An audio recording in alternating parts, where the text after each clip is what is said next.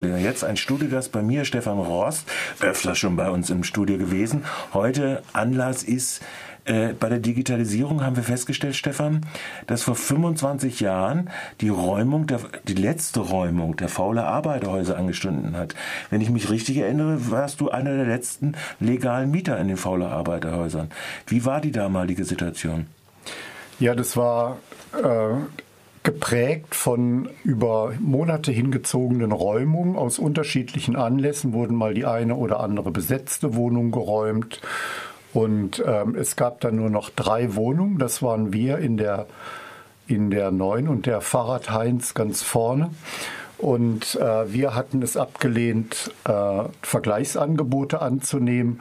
Und zum Schluss haben die von der Stadt dann gesagt, ähm, ich hatte so ein ganz schlechtes und gutes Vergleichsangebot, also eine Wohnung.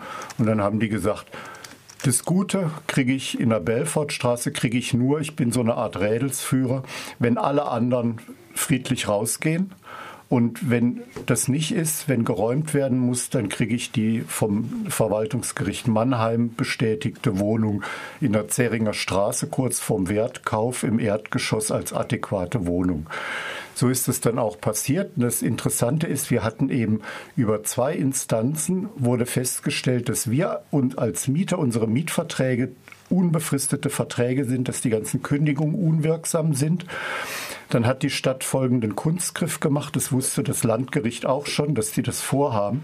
Und zwar wie bei Atomkraftwerken wurde im besonderen öffentlichen Interesse der Sofortvollzug einer Räumung angeordnet, und zwar zur Behebung der Wohnungsnot. Das muss man sich mal vorstellen, weil es sollten dort dringend benötigte Altenwohnungen rein und wir hätten ja überall Ersatzwohnraum gekriegt.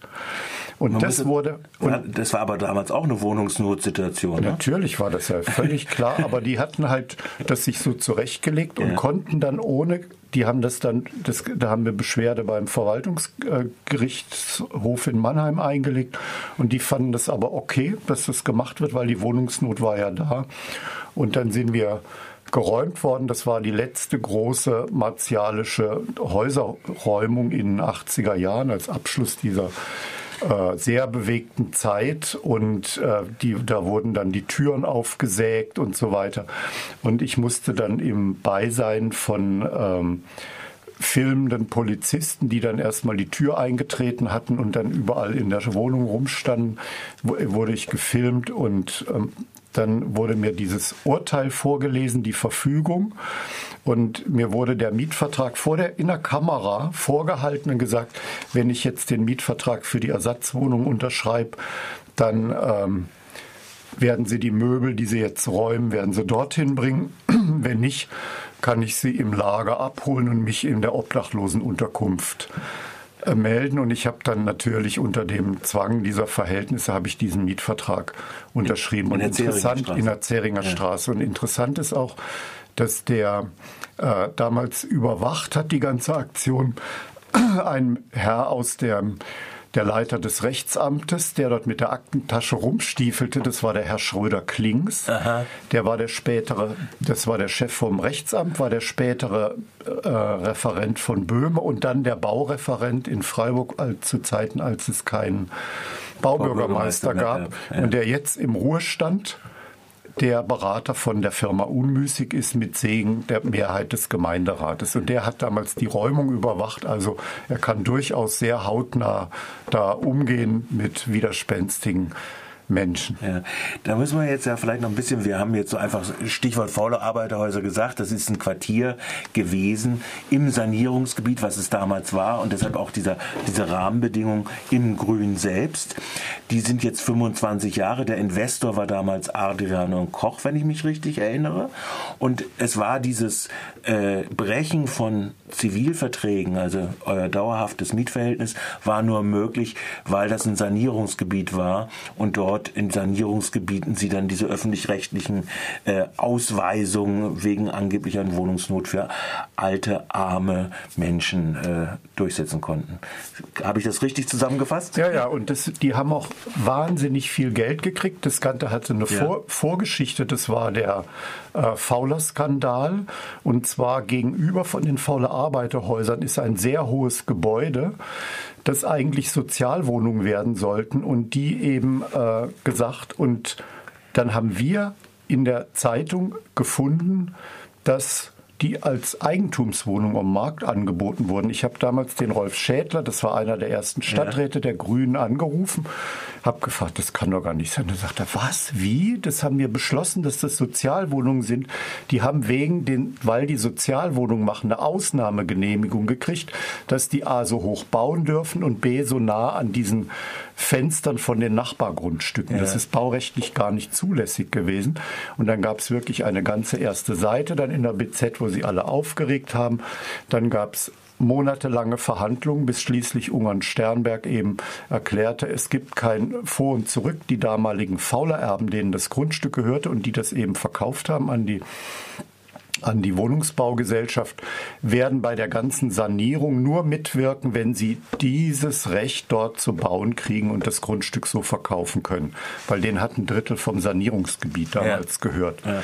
Und dann hat der Gemeinderat mehrheitlich zugestimmt, dass die dort so wie geplant mit, dem, äh, mit diesen Ausnahmen bauen dürfen, mit der Abmachung, dort keine Sozialwohnungen im Neubau, sondern in den fauler Arbeiterhäusern Sozialwohnungen zu machen. Und die haben irrsinnig viel Zuschüsse gekriegt und das hat immer nicht gereicht. Die Stadt Freiburg hat mehrmals Millionenbeträge nachgeschossen, weil das war ja denkmalgeschützt. Ja. Und das Beschämende ist hier, oder nee, das äh, eigentlich ja, wen. Ja. ja, jetzt darfst jetzt du wieder fragen. Ja, jetzt kommen wir nämlich zum aktuellen Clou. Jetzt sind 25 Jahre abgelaufen und siehe da, was soll es jetzt werden? Ferienwohnung, wenn man richtig diesem Gerücht traut, oder? Ja, also die Bindungsfrist ist jetzt ausgelaufen, 25 Jahre sind rum, das ist keine so lange Frist. Also, ähm, und die alten Wohnungen werden nach und nach entmietet, also die werden nicht weiter vermietet und die werden im Moment an Studenten untervermietet und werden als Eigentumswohnung verkauft und teilweise wohl auch zu Ferienwohnungen äh, als Ferienwohnung genutzt. Das weiß ich aber nicht im Detail. Auf jeden Fall wird das volle Kanne privatisiert und das, was mit vielen öffentlichen Geldern vor 25 Jahren äh, aufgebaut wurde, ist jetzt einfach nur noch kapitalistisches, äh, kapitalistische Verwertungsfläche, ja. wo man da so viel Geld wie möglich rausschlagen kann. Das ist äh, in der Tat, äh, insofern können wir mal gerade eine Spanne umfassen. Ich, ich stelle das auch nochmal zusammen, nochmal den, den damaligen, unsere damalige Berichterstattung dazu. Ähm, Jetzt können wir natürlich einen kleinen Bogen noch in die aktuelle Gegenwart äh, äh, äh, schlagen. Du hast mir gerade im Vorfeld berichtet, dass äh, diese Form von Verwertung, die damals sehr viele Millionen reingeflossen sind, äh, heutzutage ganz anders sich darstellt. Aktuelles Beispiel Gutleutmann. Ähm, ja, das ist jetzt in Gutleutmatten, das ist dieses Neubaugebiet. Da kämpfen wir eben mit Projekten vom Mietshäuser-Syndikat und der Bauverein Wem gehört die Stadt schon seit Jahren drum, dass dort doch wenigstens ein Teil dieser Flächen als dauerhaft sozial gebunden ausgewiesen und auch umgesetzt wird. Wir haben ja da so Modelle entwickelt und haben dann auch für drei Projekte den Zuschlag gekriegt für mit 55-jähriger Bindungsfrist. Die haben wir zugesichert. Das hat dann Punkte gegeben und äh, sind also munter in den Planungen mit drei Gruppen. Es werden an die 50 Wohnungen entstehen und wir waren jetzt vor einer guten Woche waren wir bei der Landesbank, der Förderbank in Karlsruhe. Wir verhandeln auch mit der Sparkasse und anderen Banken und haben dort erfahren müssen, das Landeswohnungsbauprogramm, das gilt gar nicht für Neugründung. Also Sie haben als Neugründung mit den jeweiligen Projekt GmbHs, Sie haben überhaupt keine Bonität. Wir müssen jetzt raten, das ist so seit der Finanzkrise sind das so die Vorgaben und eine Neugründung die geht gar nicht. Das Programm wendet sich an etablierte Wohnungsunternehmen mit dem entsprechenden Bestand. Auf unsere ja. Nachfrage wurde uns versichert, ja, sowas wie die Freiburger Stadtbau. Ja, das sind diese Sachen. Und wir sind hellauf empört. Dieser Umgang versuchen jetzt auch eine Stellungnahme der Stadt, äh, die Stadt zu einem Gespräch zu bitten. Die Stadt äh, hat uns ähm, vertröstet. Also wir mussten selber nachhaken. Die Grünen haben ausnahmsweise sofort reagiert, einen Brandbrief geschickt. Auch die Sparkasse oder Ämter sind enorm, andere Ämter sind enorm erstaunt.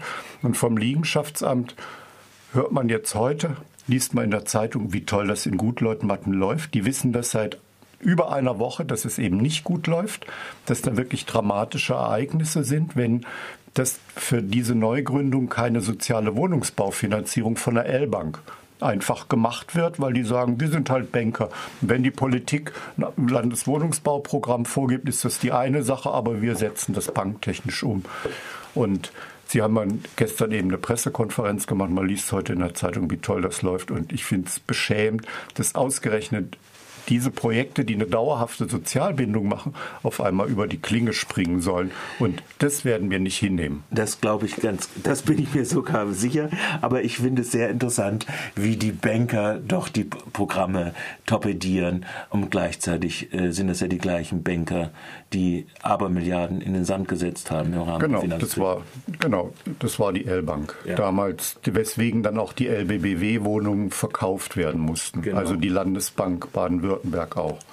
Gut, Stefan, das war unser äh, Blick in die Zukunft und ich bedanke mich für deinen Besuch. Faule Arbeiterhäuser, vor 25 Jahren mit vielen Millionen äh, entmietet und äh, als äh, sogenannte Sozialwohnung äh, umstrukturiert, jetzt auf dem Verwertungsmarkt wieder.